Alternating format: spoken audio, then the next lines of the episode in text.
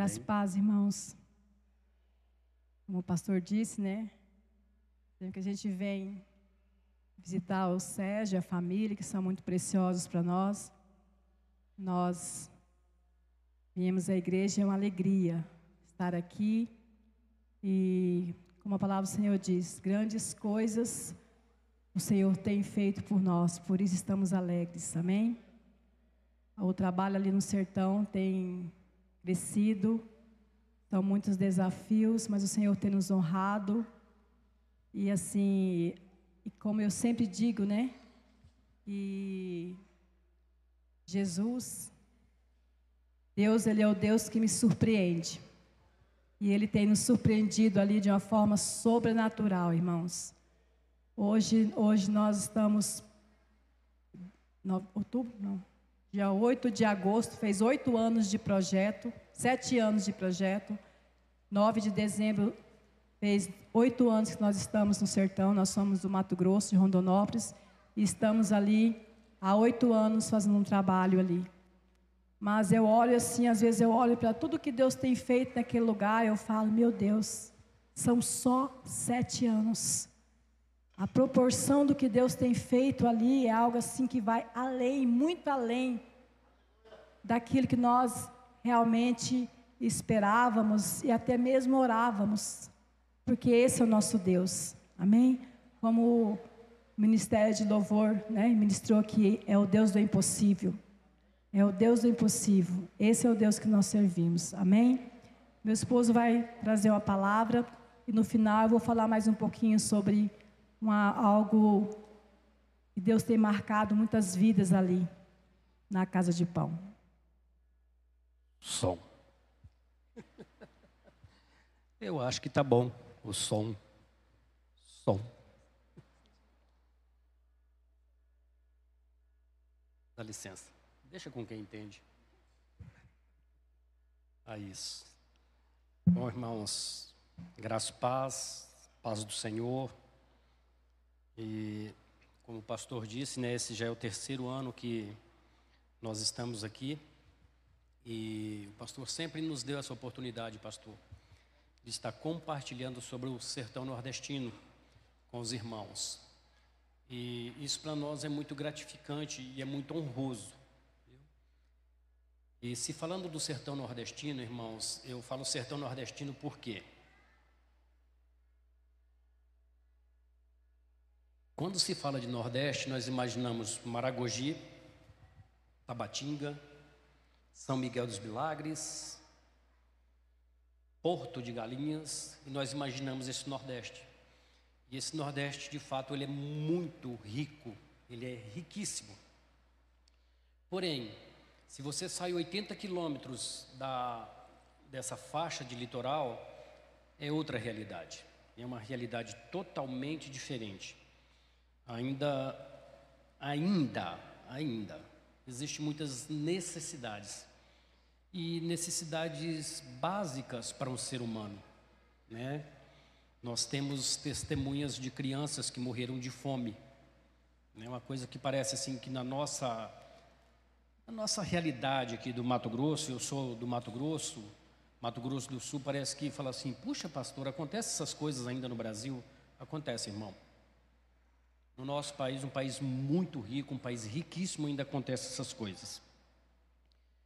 E eu entendo que cada um de nós aqui, eu não quero transferir uma responsabilidade, irmãos, mas eu entendo que cada um de nós temos uma responsabilidade como igreja. Nós vivemos um tempo em que ah, os pais transferem a educação dos filhos para a escola ou para a igreja. Né? Eu não estou falando sobre isso. A responsabilidade da educação do teu filho é tua, irmão, não é da escola nem da igreja.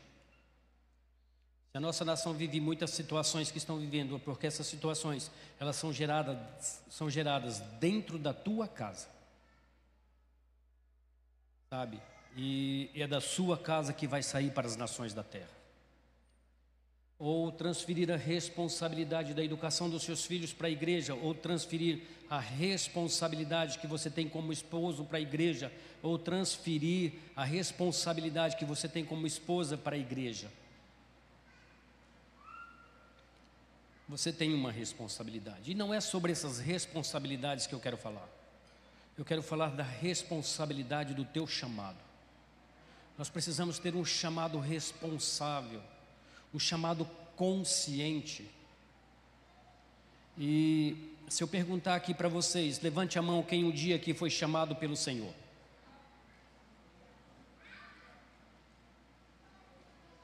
Não, pastor, eu estou aqui porque o Fantástico hoje não estava legal e eu resolvi vir para a igreja.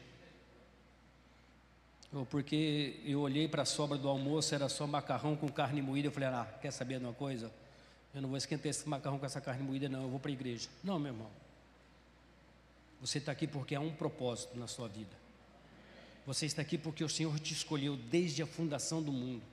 Você está aqui porque o Senhor te chamou desde o ventre da tua mãe. Esse é o motivo de você estar aqui. Não é porque você é um cara legal ou porque você é uma pessoa muito boa. Não, você está aqui porque o Senhor te chamou. E você precisa ter essa consciência que você tem o chamado. Coloca a mão no teu coraçãozinho. Repete assim comigo, Senhor. Eu tenho um chamado. E eu quero cumprir o meu chamado com responsabilidade. Não importa, Senhor. Eu preciso ser marcado. E agora nós vamos continuar a nossa oração. Fala assim: Senhor, me marca com os espinhos Vamos, irmãos, com os espinhos da coroa. Senhor, me marca com os açoites do chicote. Senhor, me marca com os cravos das suas mãos. Senhor, impregna, planta a tua cruz no meu peito, até que a minha vida não faça mais sentido, que o meu viver seja o Senhor e o morrer será lucro.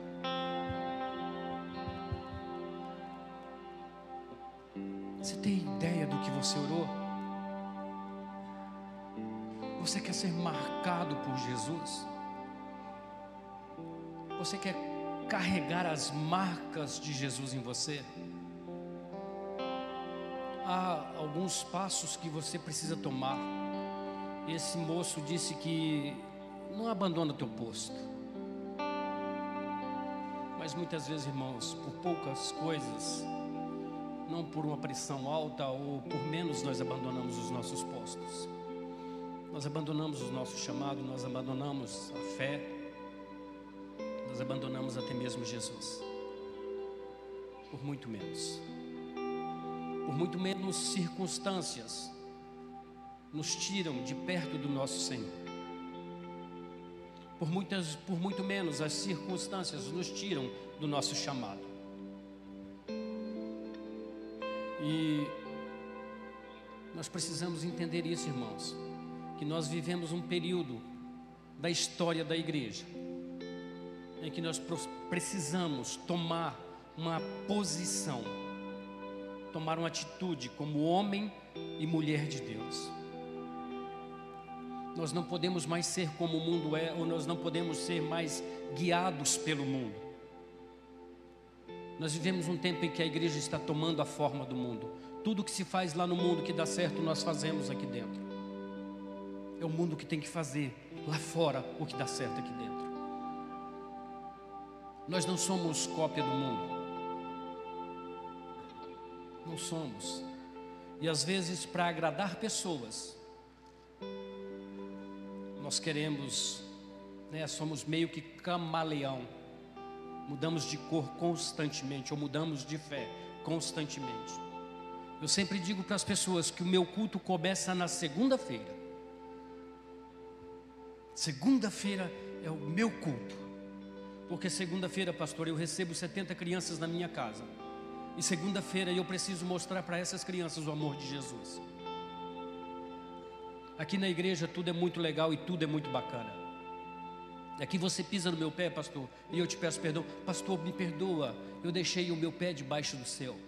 Mas quando eu saio daqui da igreja, pastor, a primeira fechada no trânsito, eu mostro aquele dedo para a pessoa. Não precisa mostrar o dedo, né, irmãos? Vocês sabem qual é.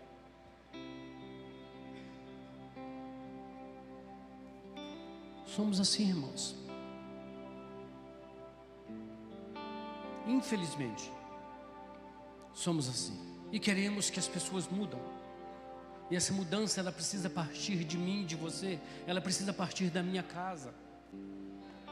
E eu tenho lutado para mudar a minha casa. Eu tenho lutado para me mudar. É difícil, sim. É uma luta constante. É fácil. Ontem eu estava comentando com o Sérgio, ontem foi sábado, né, Sérgio? Eu falei, Sérgio, é, nós temos um trabalho em um povoado e para chegar até esse povoado é, é, complicado, porque lá no Ceará, irmãos, quem aqui é cearense? Lá no Ceará a gente não faz ponte por cima do rio, nós faz por baixo, né, irmão? E depois nós chamamos de passagem molhada, ou passagem de pedra. O que é isso? Tem algum lugar que quando chove, pastor, corre uma água. E aquilo ali nós chamamos de riacho, né, irmã? E o que, que nós fazemos? Vamos lá e fazemos uma ponte por baixo do riacho. Quando chove, a água automaticamente passa por cima do riacho, da ponte. E esse dia o prefeito lá da minha cidade estava fazendo a ponte dessa, e eu passei por lá e ele falou assim: E aí, pastor? Tá ficando premeira. Cearense fala premeira, viu, irmão? Tá ficando premeira. Eu falei, está ficando topado, prefeito. Infelizmente, quando eu vim aqui, eu não posso passar. Pensei comigo, claro que eu não falei prefeito, eu não sou louco. E só que às vezes nós vamos para esse povoado. E a água passou por cima do, do riacho. E aí eu tenho que deixar a moto do lado de cá do riacho. Tenho que atravessar o riacho a nado, né? E andar mais uns 5 quilômetros a pé para pregar para duas pessoas seu Zé Camilo e o vô Netinho, né, Rian? E é tão interessante que esses dias atrás o, seu, o me chamou e falou assim: Pastor, nós precisamos fazer uma reunião. Eu falei, irmão, reunião de dois, não precisa reunião, nós só tem três aqui. E aí você pode falar. Eu falei assim: Nós precisamos expulsar o Zé Camilo da igreja. Eu falei, pronto, era três, expulsa o Zé Camilo, fica só dois. Falei, fala, Vonetinho, o que que Zé Camilo está aprontando, macho? Ele falou assim, Zé Camilo está bebendo. E ele não fedor de fumo. E eu olhei bem para ele e falei, Vonetinho, quando Zé Camilo, você parar de fumar, você me chama para a reunião que eu vou expulsar os dois. Mas por enquanto vamos ficar nós três aqui. Mas isso não é o problema, irmãos. O problema é eu tenho a mesma intensidade para pregar para o Zé Camilo e para o vô Netinho, com a mesma intensidade que eu prego aqui? Ou que eu prego num congresso da MCM com 10 mil pessoas? Porque se eu não tiver a mesma intensidade, irmãos, não faz sentido o meu evangelho. Se eu não tiver, Sérgio, a mesma intensidade para sair da tua casa e vir aqui na Igreja Batista, Sol da Justiça, vir pregar, e eu não tiver a mesma intensidade para pegar essa moto, atravessar o riacho e pregar para duas pessoas, o meu cristianismo, o meu Cristo não faz sentido.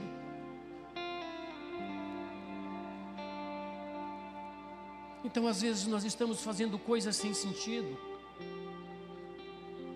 É muito gostoso estar na casa do Sérgio é legal que você pode ligar o ar e dormir a tarde toda. Se você quer dormir a tarde toda, vai para casa do Sérgio, liga o ar e dorme lá a tarde toda. Ele não vai se importar.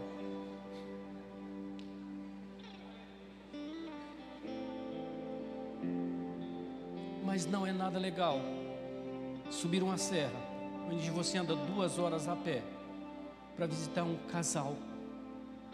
A Miriam, da vez que foi lá, lembra, Miriam? Estava com o joelho machucado. E eu lembro com essas meninas, a Miriam, a Sofia e o Sérgio, né, recomendando a Sofia. E essas meninas descendo a serra, pastor, elas não conseguiam descer a serra de, de pé, então elas desciam com o bumbum arrastando no chão, né, Miriam?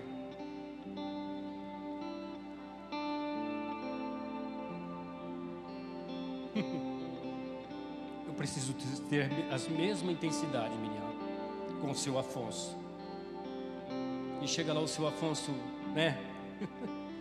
Tudo que ele tem na casa dele, meu irmão, que é um queijo, um copo de leite, um café, ele coloca uma cadeira no meio da sala, que é uma casa de chão batido e de, de taipa, e serve. E aí depois que a gente ter, termina aquele café, não é como o teu café, Lucina. Nós não temos uma mesa que roda. Aí o seu Afonso, um senhor de aproximadamente uns 80 anos, coloca as duas mãozinhas juntas e fala assim: Pastor, meu pai já morreu, meu padrinho de botismo já morreu, mas eu quero que o Senhor me abençoe. Benção, meu pastor. Esse é o meu povo, irmãos. Esse é o povo a quem eu sirvo. Esse é o meu povo. Minha irmã, um povo muito simples, que você vai na feira e às vezes você não tem dinheiro trocado, ele nunca te viu. Ele falou, cheia macho, depois tu passa aí e paga, nós se ajeita. Ele não pergunta se teu nome está no SPC, se está no Serasa ele não tem certeza se ele vai receber o fio do bigode.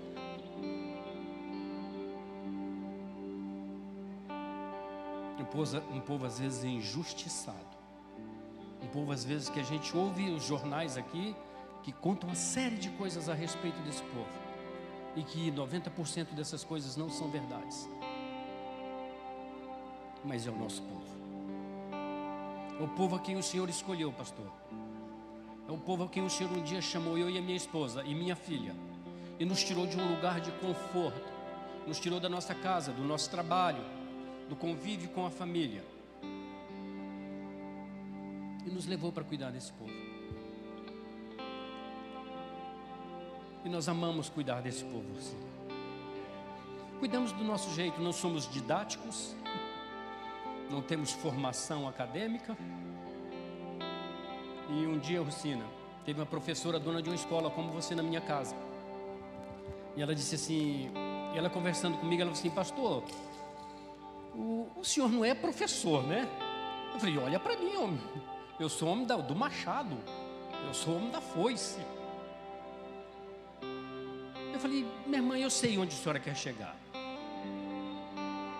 Ela falou, diga, homem. Eu falei, a senhora não me daria um emprego na tua escola. Ela falou de maneira alguma, pastor. O senhor não tem o perfil de um educador. Eu falei, eu concordo com a senhora. Eu não sou um professor, eu sou um pai. E pai eu sei ser. Pai, ninguém precisa te ensinar a ser um pai. Eu sou um pai. Então eu trato os meus filhos como um pai trata os seus filhos. Esse é meu chamado, ser pai. Tremendo, né, Miriam? O chamado da meia de ser mãe, né, Miriam? Quando você está lá em casa, se sente, né? A mãezona, né, Sofia? Cadê a Sofia? A mãezona, né, Sofia? Quer saber se vocês comeram, se vocês tomaram café, se vocês tomaram banho, se vocês lavaram o cabelo? Fala, deixa as meninas. Misericórdia. Ela estava dando uns conselhos para Miriam sobre o casamento. Eu falei, pronto. estragar o casamento da menina, meio. Isso é um chamado, irmãos. E eu quero ler dois textos com vocês. É até às 8 horas, pastor? O primeiro texto, ele está no livro de Mateus, no capítulo 4, versículo 18. Obrigado pela água, Miriam.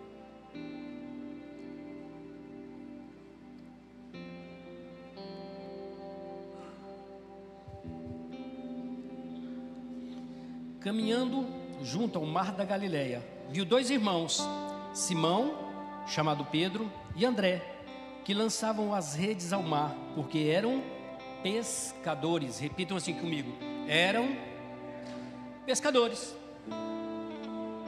Homens simples, pescadores. E disse-lhes: Vinde após mim, e eu vos farei pescadores de homem. Jesus mudou a realidade desses homens? Olha, agora vocês vão ser o PhD. Não. Vocês continuarão, continuarão sendo o quê? Pescadores. Tudo muito simples. O evangelho é simples. E aí ele fala assim: Vinde após mim, eu vos farei pescadores de homens. Então eles deixaram imediatamente as redes e o seguiram. Passando adiante, viu outros dois irmãos, Tiago, filho de Zebedeu, e João, seu irmão, que estavam no barco em companhia de seu pai, consertando as redes, e chamou. Então eles, no mesmo instante, deix...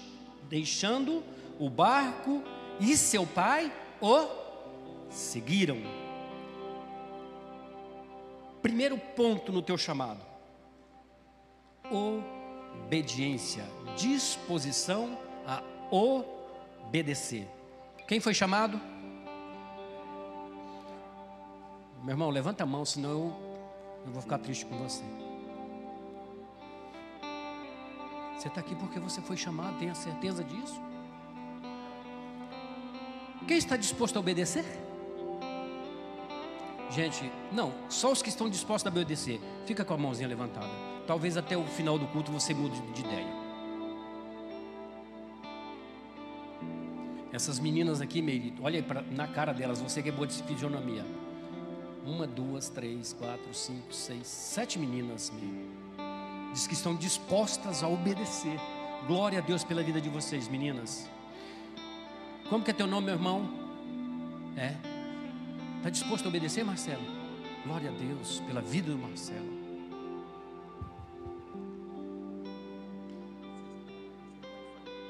Ele está disposto a obedecer.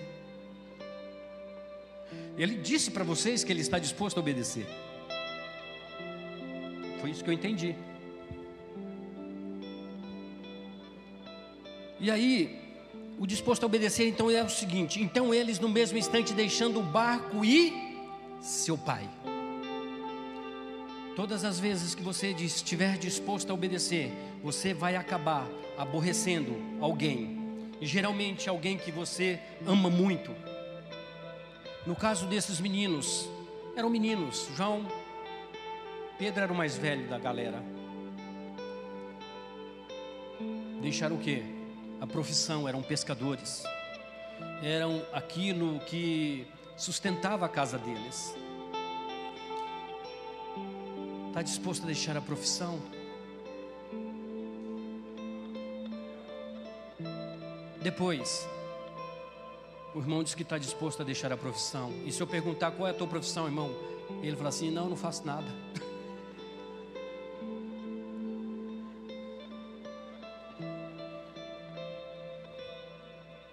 Você está disposto, irmãos, a deixar a tua faculdade? Você levantou a irmã ou irmã?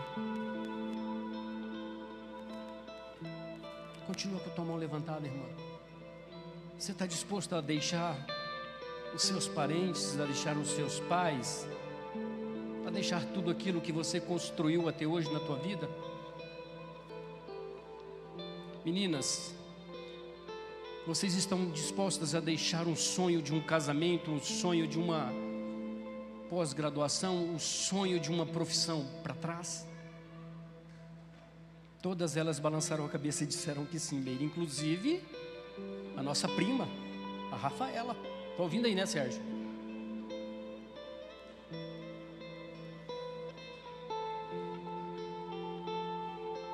Irmãos, o nosso pai da fé, ele não ressuscitou mortos, ele não fez nenhum milagre ele não curou ninguém. Nosso pai na fé, Abraão, ele obedeceu. Então coloca a mão no teu coraçãozinho novamente e fala assim: Senhor, eu estou disposto a te obedecer. Eu estou disposto a deixar tudo para trás, em amor ao Senhor. Há uma frase que eu digo, irmãos: não se fala de fome quando está com o bucho cheio. É muito fácil falar de fome quando está com o bucho cheio. É muito fácil você sentado numa cadeira, num lugar confortável, falar em estar disposto a deixar tudo para trás. E sabendo que você vai sair daqui, talvez você vai para uma pizzaria ou vá para a tua casa. E amanhã, segunda-feira, a tua, a tua vida volta ao normal. E você vai fazer as mesmas coisas que você estava fazendo. Talvez você não vá sair daqui desse culto disposto a falar: Senhor, faça alguma coisa na minha vida, eu preciso te obedecer, porque um dia o Senhor me chamou e custe o que custar, eu vou cumprir com aquilo, com qual o propósito que o Senhor me chamou, eu vou cumprir, Senhor, ainda que custe a minha vida, ainda que custe as minhas forças, ainda que custe as minhas energias, ainda que custe tudo que eu ganhei, ainda que custe a minha pressão, ainda que custe a minha saúde, eu não vou abandonar o meu posto. Ainda que custe a tua vida, irmão. Se eu perguntar para você o que você tem mais de, de, mais precioso nessa vida, talvez você vá se lembrar em pessoas, ou talvez você vá se lembrar na tua profissão, ou talvez você vá se lembrar nos teus bens.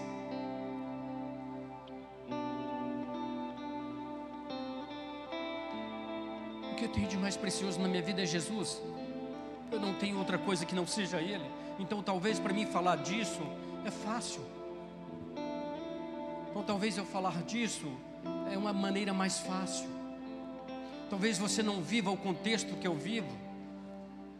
E talvez o que eu estou dizendo aqui na tua cabeça está passando, assim, olha, está passando um filme aí, você vai falar assim, cara, esse pastor é maluco, o pastor trouxe esse cara aqui, espero que não traga mais. Porque esse cara vem aqui e fala umas coisas doidas para a gente, e quer que a gente larga tudo, e quer que a gente acompanhe ele. Eu vou dar um testemunho de obediência para vocês. Logo que nós chegamos no Ceará, eu fui visitar um casal, um casal e três filhos, o Léo e a Cícera. Eles moravam no chiqueiro de porco, literalmente no chiqueiro de porco, porque era um chiqueiro de porco e a casa dele aqui, e eles moravam de favor nesse chiqueiro de porco. Conheceu lá embaixo, Pedro, na chácara de Zezito? Lá é, como é que é lá, os carrascos? Não, né? É para baixo dos carrascos. E o Léo tinha um ferro na perna. Então o Léo não podia andar. E ele recebia uma, um auxílio do governo. Acho que era 600 reais, meio, 500, não me lembro, era alguma coisa assim. E então aquele auxílio era aquele ferro na perna do Léo, mesmo sem poder andar, mesmo sofrendo com intensas dores, era a sobrevivência do Léo. E orando a Deus, sempre ia visitar lá o Léo com a Meire. E irmãos, comer na casa do Léo é terrível, era terrível, por causa do fedor do chiqueiro. E um dia orando a Deus, e fui lá no Léo, cheguei lá e falei: Léo, tira esse ferro dessa perna e vai trabalhar comigo. A mulher do Léo, irmãos, vocês nunca viram uma mulher manifestada. Oxê, esse pastor está pensando que ele é o quê? E os meus filhos vão morrer de fome? E nós vamos ver de quê, homem? Do que, que nós vamos viver, Léo? E o Léo relatava para mim o que a Cícera falava para ele. E o Léo obedeceu. O Léo tirou o ferro da perna. O Léo, eu acho que ele saiu do hospital, né mesmo? cortaram o auxílio do Léo. Primeiro mês. Léo já não tinha mais o auxílio. Eu falei, Léo, nós vamos alugar uma casa para você no povoado. Eu e a Meire corremos atrás de uma casa e alugamos uma casa para o Léo no povoado. 150 reais o aluguel da casa. Falei, Léo, por um tempo eu vou pagar esse aluguel dessa casa para você e você vai trabalhar comigo. E o Léo foi trabalhar comigo e todo final de semana eu dava 100 reais para o Léo fazer uma feira. Era a comida do Léo. O aluguel da casa e a feira. Água não paga porque a gente não tem água. Então, pagar uma coisa que você não tem não faz sentido. E, enfim, o Léo começou a trabalhar comigo. O Léo comprou uma moto. Dá um glória a Deus, irmão. E depois, o Léo comprou uma casa. Aleluia! Glória a Deus! a mulher do Léo montou um restaurante. Eita, que Deus maravilhoso! ah, Jesus! A mulher do Léo agora está abrindo uma loja de roupas. Já obedeceu, irmãos? Mas a parte melhor não é essa. Final do ano agora o Léo me ligou e falou assim: Pastor, eu posso matar uma ovelha, macho? Foi mate, homem.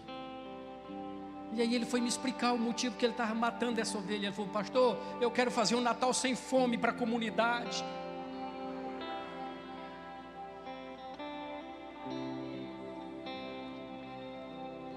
E o Léo deu 150 quentinhas para a comunidade.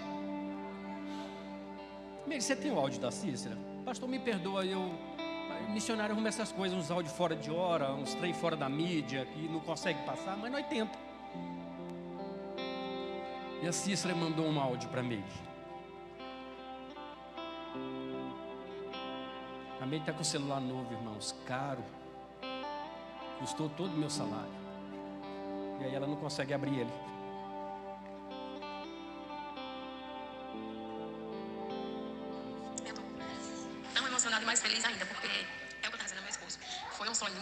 Na minha. É, pastor, obrigada. Eu tô tão emocionada e mais feliz ainda, porque é o que eu estava dizendo ao meu esposo. Foi um sonho de muitos anos na minha vida. O quanto eu passei na minha vida. É, quanta fome eu passei quando eu era criança. O que o diabo tentou fazer na minha vida me tirou para drogas, fez eu me separar do meu esposo e Deus nos uniu de novo. E nós juntos trabalhando. O que Deus colocou de pessoas com deficiência na minha mão para eu cuidar. E eu tinha esse sonho dentro de mim, dentro do meu coração, de fazer doações, de, de ser alguém assim para doar, para fazer, entendeu? E hoje Deus realizou esse sonho. E assim, eu tento repassar para as pessoas o que eu fui na vida, da onde Deus me tirou. Do lamaçal do pecado, de droga, de prostituição, de mentiras, da onde Deus tirou eu. Onde a gente vivia naquele prudidão de chiqueiro e vocês chegaram, nos acolheram, nos deu as mãos, nos colocou nessa casa, nos abençoou com aluguel, o Léo está com muitos anos com vocês. Se espelha no pastor. A senhora nunca desistiu de mim, nem o pastor. Confiaram em mim, me deram força no momento que eu mais precisei. Hoje eu estou aqui. E eu creio que Deus vai fazer muito mais grandes coisas. Não só na minha vida, mas na vida do Léo. E nós vamos abençoar muitas nações. O meu ponto não é meu, o meu ponto é de quem precisar. O meu ponto ali vai ser lugar de muitas bênçãos que o Senhor vai me colocar e eu vou abençoar muitas famílias ainda em nome de Jesus. Obrigado, pastora, por tudo. Eu tenho a senhora como minha mãe, o pastor como meu pai. Eu só tenho a agradecer por tudo.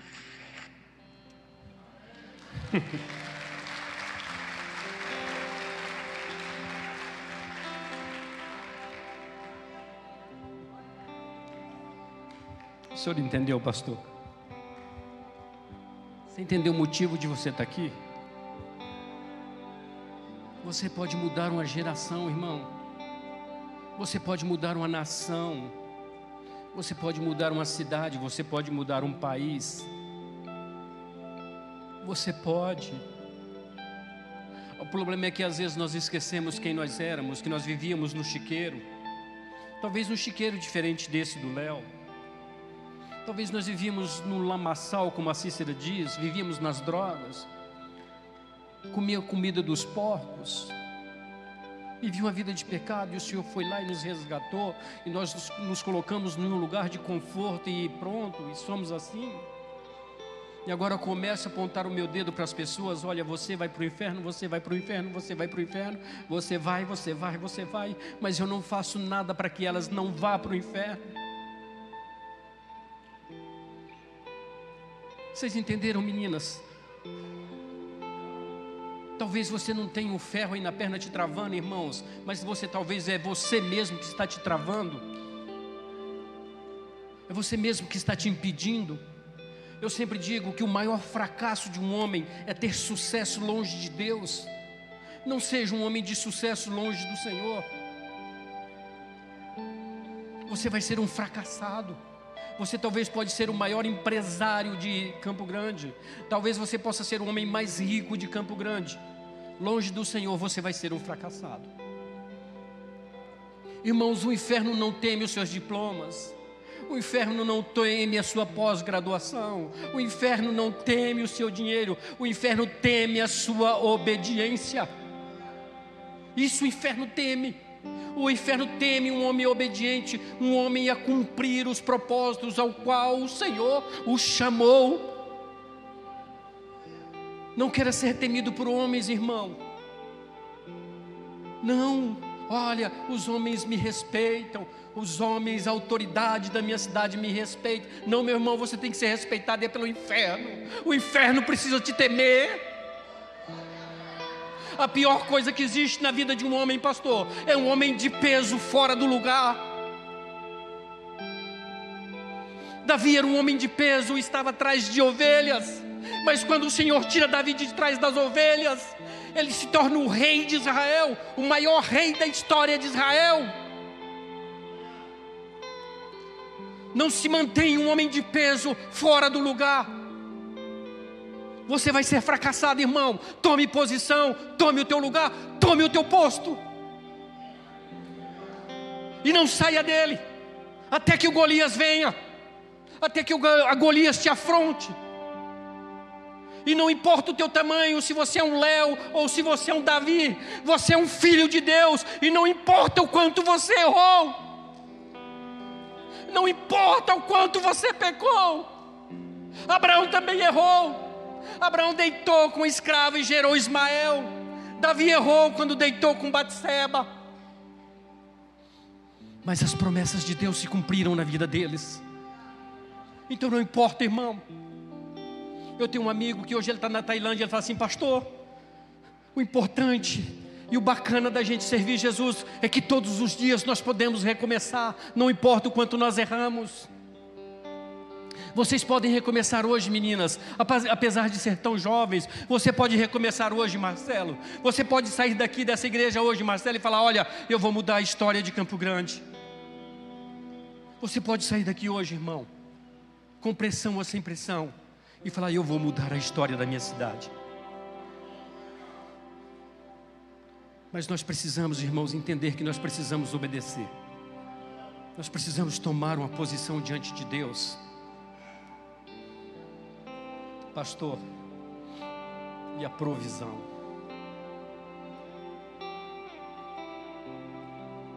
E o dinheiro. O pastor falou no início do dízimo. E o IPVA, IPTU, nós arrumamos tanta coisa para pagar, irmão. Nós arrumamos IPVA, IPTU, IPTU. É tudo que tem aí nós arrumamos.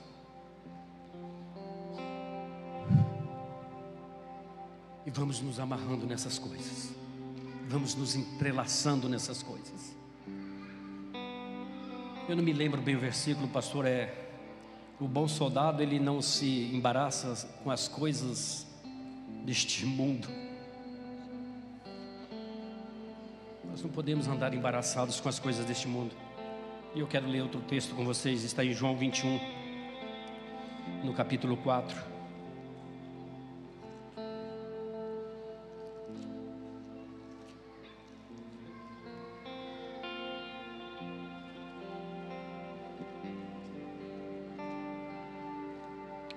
Esse texto diz assim: Depois disso, tornou Jesus a manifestar-se aos discípulos junto do mar de Tiberíades.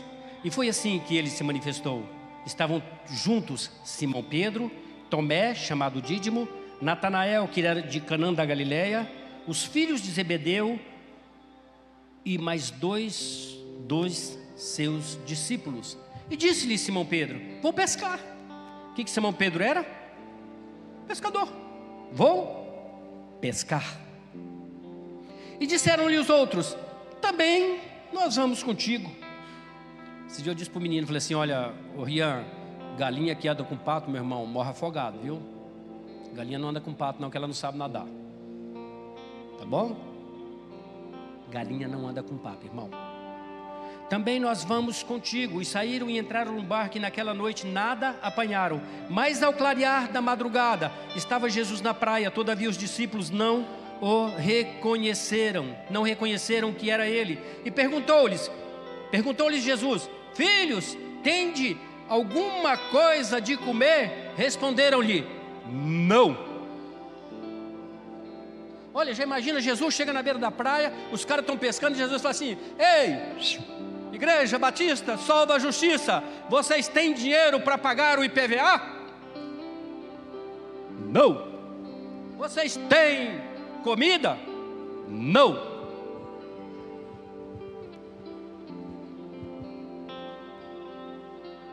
Mas estava trabalhando, pastor. Estava pescando a noite inteira, fadigados, pescando. E aí Jesus pergunta: Ei, você trabalhou o ano inteiro, irmão, e o que, que você tem? Nada. O que, que você construiu? Nada. O que, que você fez? Nada.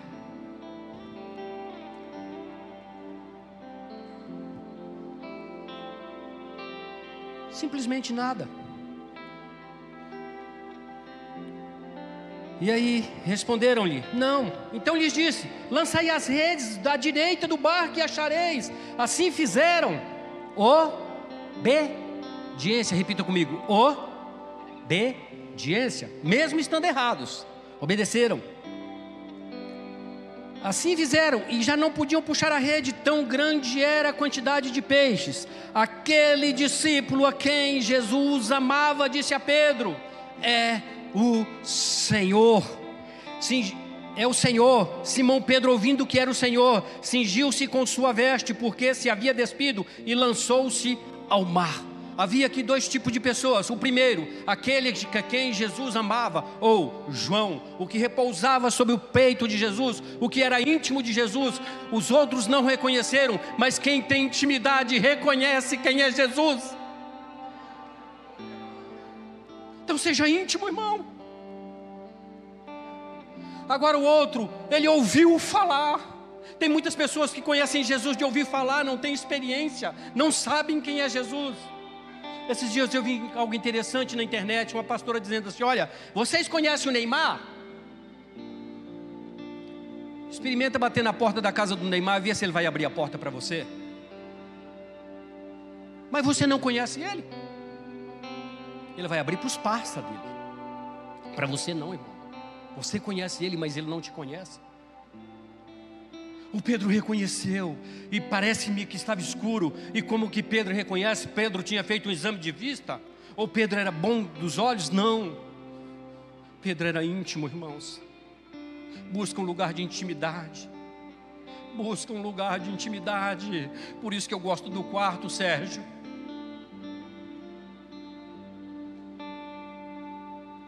Busca, irmão enquanto se pode achar um lugar de intimidade. Você não está levantando pelas madrugadas, não é com vontade de fazer xixi nem para tomar água, não. Você está levantando é de madrugada, é o Espírito Santo te chamar. Olha, eu quero ser íntimo teu. Eu quero buscar um lugar de intimidade com você. Você se esqueceu de mim. Você anda muito ocupado. Você está fazendo muitos cursos, muitas faculdades, muito trabalho, muito dinheiro, e você se esqueceu de mim o que mais importa. E aí de repente a pessoa fala assim: Cara, mas esse cara é tão íntimo de Jesus, ele não faz nada. Eu trabalho tanto. Minha mãe dizia assim: Todo mundo vê as pingas que eu bebo, ninguém vê os tombos que eu caio.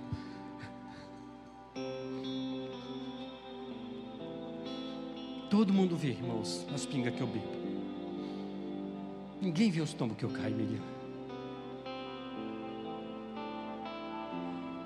Ah, irmãos, vamos buscar um lugar de intimidade, em saber, buscar em conhecer quem é o Senhor, mas não é aqui que eu quero.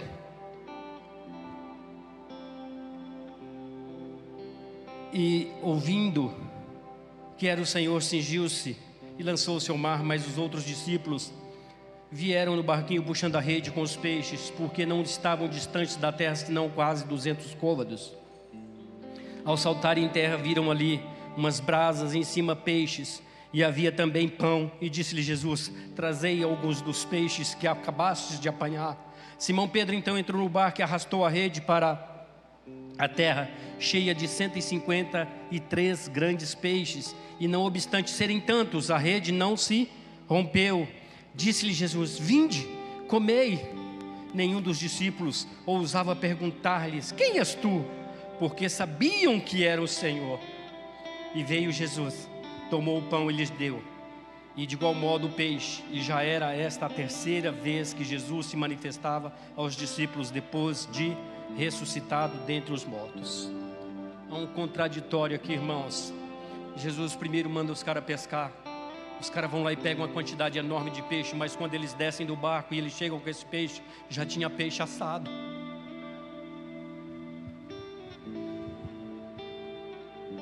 Não importa o quanto você vai ganhar, não importa o quanto você vai fazer, o seu peixe já está assado, meninas. O teu pão já está pronto. Ele vai te sustentar. Ele quer dizer assim: olha, podem pescar, podem ganhar, não tem problema nenhum nisso, podem casar, podem construir, podem comprar, mas quem sustenta sou eu. Então, se você entendeu o teu chamado, irmão, você tem que precisa entender primeiramente que você precisa obedecer. E segundo, que você precisa estar totalmente na dependência de Deus. Totalmente.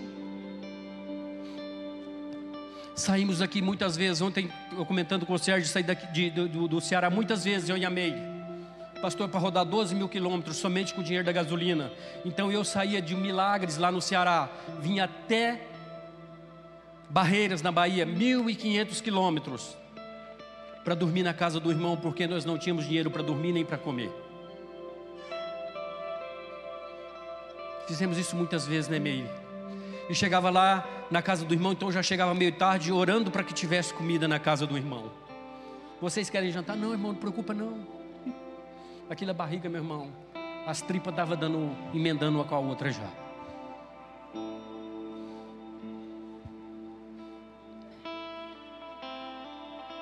Muitas vezes fizemos isso.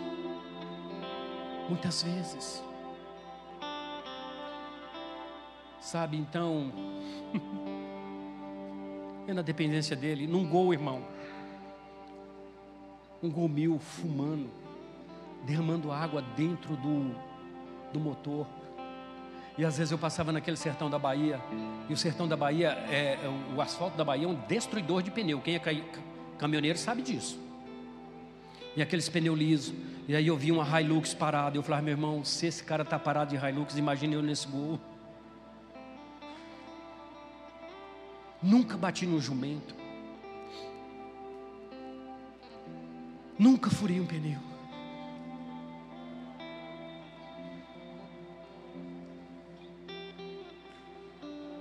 Eu sei quem me sustenta, irmãos. Eu sei quem me sustenta. Meire, por favor, vem aqui.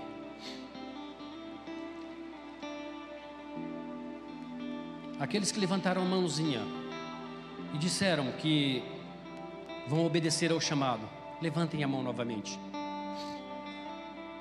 É muita gente. É, Segunda-feira, você conversa com o pastor e você vai subir para o Ceará comigo. Uma caravana. Eu ouvi um aleluia aí. Pastor, e o meu emprego? E a minha faculdade? Quem vai subir para o Ceará comigo? Meu Deus, Meire, olha que meninas corajosas. Os seus pais sabem disso? Seu Marcelo, elas disseram que o senhor autorizou elas subirem comigo. Mamãe, a mamãe é mais prudente, né? O papai sempre falava, ah,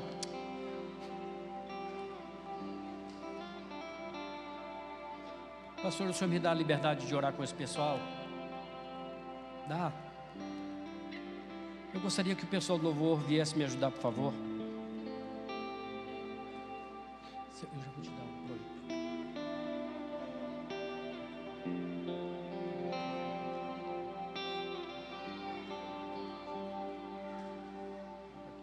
Três minutos para orar com eles. Meninas, vem aqui à frente, por favor. Aqueles que entenderam que tem um chamado, vem aqui à frente, por favor, nós vamos orar com vocês.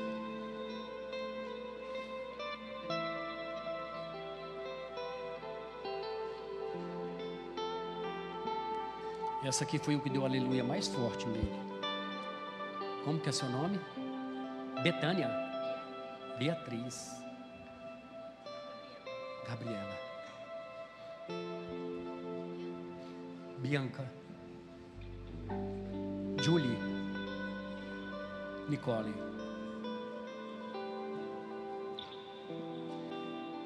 Gente, talvez vocês estejam olhando aqui para frente falando assim: olha, pastor, é porque são crianças.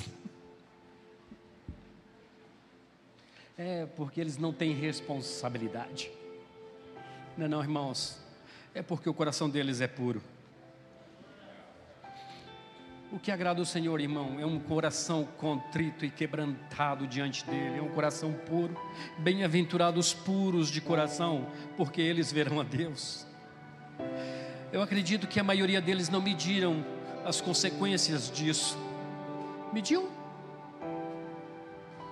O papai está medindo lá quanto é que vocês vão custar para mim lá.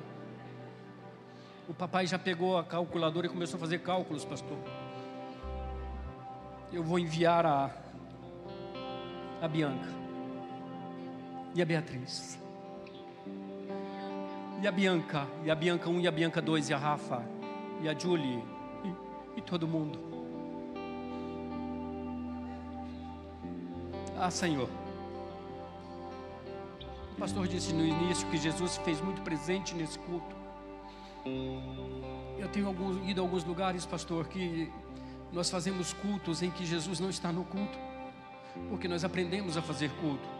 Nós aprendemos a pregar, aprendemos a cantar, aprendemos a pular, aprendemos a fazer uma série de coisas, mas não aprendemos a cultuar o Senhor. Você me disse algo interessante ontem: muita gente fazendo o que não deveria estar fazendo, mas estão fazendo. Fazem porque estão achando que é certo. Senhor Deus, eu quero colocar esses irmãos que vieram aqui à frente, Senhor Deus. E que o Senhor derrama sobre eles, meu Pai. Derrama sobre eles, Senhor Deus. A tua graça. O teu amor seja manifesto através da vida desses irmãos, Senhor Deus. Os recursos, Senhor Deus, nas mãos desses irmãos. Os recursos, Senhor. Pão e peixe, Senhor Pão e peixe, pão e peixe. Pão e peixe, Senhor. Pão e peixe, Jesus. Não importa o quanto nós erramos, Jesus. Não importa o quanto nós erramos, não importa. Não importa, Jesus. Não importa o quanto Pedro te negou, Jesus. Certa vez o Senhor disse a ele: Pedro, tu és a rocha, e sobre ti eu edificarei a minha igreja. É você mesmo, Pedro. É você. Mas, Senhor, eu errei tanto. Jesus, eu te neguei. Ah, Jesus. O quanto tu me amas, Pedro. Apacenta as minhas ovelhas. O quanto tu me amas, Pedro. Apacenta os meus cordeiros. O quanto tu me amas, Pedro. E eu sei que tu me amas. Apacenta as minhas ovelhas. Eu sei, Pedro, quanto tu me amas. Eu só quero ouvir da tua boca. Porque eu tenho algo grande a confiar a você, Pedro.